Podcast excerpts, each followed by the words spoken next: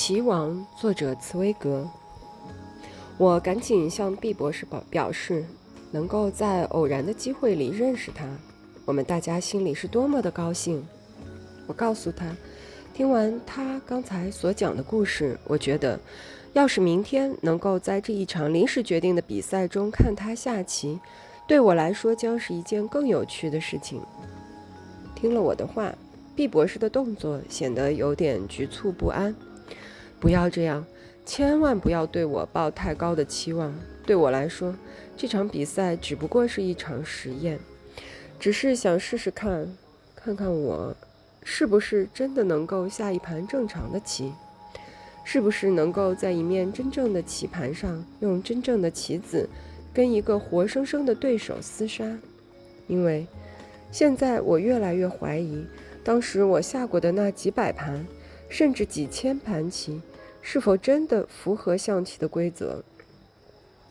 我想知道，当年的游戏并非只是梦见自己在下象棋，并非只是一种象棋的热病，并非只是昏迷状态下的游戏。玩这种游戏的时候，就像在做梦一样，中间许多过程都是一闪而过。你要我很狂妄地认为。自己可以向象棋大师挑战，甚至向世界首席的棋王挑战，实在是一种奢求。希望你不是认真的。我之所以对这场比赛感兴趣，只是基于事后的好奇。这场比赛对我有一种无形的吸引力，因为我想确定，我当时在那个房间里做的事情，究竟是真的在下象棋。还是一种疯狂的行为。我想确定，当时我究竟是在危险的暗礁前面，还是已经越过了这块危险的暗礁。就是这样，没有别的目的。这个时候，船尾响起了锣声，招呼旅客去吃晚餐。我们大概已经聊了两个小时。毕博士详尽地说明了他的身世。比我的介绍详细的多，我由衷的感谢他，向他告辞。可是，当我沿着甲板走没几步，他又追上来，显得有些焦躁不安。他结结巴巴地告诉我：“还有一件事，请你先向那些朋友讲清楚，以免他们误会我没有礼貌。那就是我只下一盘。”下这盘棋只是为了把往事一笔勾销，彻底了结那一段过去，而不是重新开始。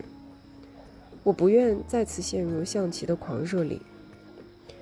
每当我回想起从前，心中还是免不了一阵胆战心惊。更何况当时医生曾经郑重地告诉过我，患过偏执狂的人，心灵的伤害是永难磨灭的。得过象棋中毒症的人，即使已经治好了，最好也不要再靠近棋盘。所以，你应该明白我的意思。我就只下一盘，做个实验，绝不再下第二盘。第二天下午三点，到了约定时间，我们都准时聚聚集在吸烟室里。除了我们这群人之外，还多了两个棋迷。他们两位是船上的军官，特地请了假来看这场比赛。显多维奇也没有像前一天那样姗姗来迟。两个人按照规定挑选了棋子的颜色之后，一场值得纪念的无名小卒挑战世界冠军的比赛就开始了。可惜的是，在场围观的都是像我们这种看不懂门道的外行人，因此。这场棋局厮杀的过程没有被列入象棋年鉴，就像贝多芬的钢琴即兴曲在音乐史上永远失传一样。虽然第二天下午我们大家聚在一起，努力回想、试图还原整盘棋的过程，最后还是白费力气。也许是因为棋局进行的时候，我们把所有的热情都投注在两个棋手身上。根本没有留意他们怎么下棋，因为在棋赛进行时，两个对手在举手投足之间表现出来的智力差异越来越明显。显多维奇活像一具下棋的机器，在整个比赛中像岩石一样动也不动，两只眼睛全神贯注地盯着棋盘。对他来说，思考仿佛是十分耗费体力的动作，必须集中全身的力量和感官知觉。而毕博士正好相反，他的举止一派轻松潇洒、落落大方。业余爱好者这个字眼最贴切的解释是，游戏的时候应该要得到纯粹的快乐。毕博士是一个真正的业余爱好者，他完全放松了身体。在开头那几步棋走完停下来等对手的时候，他一般一边和我们聊天，一边解释。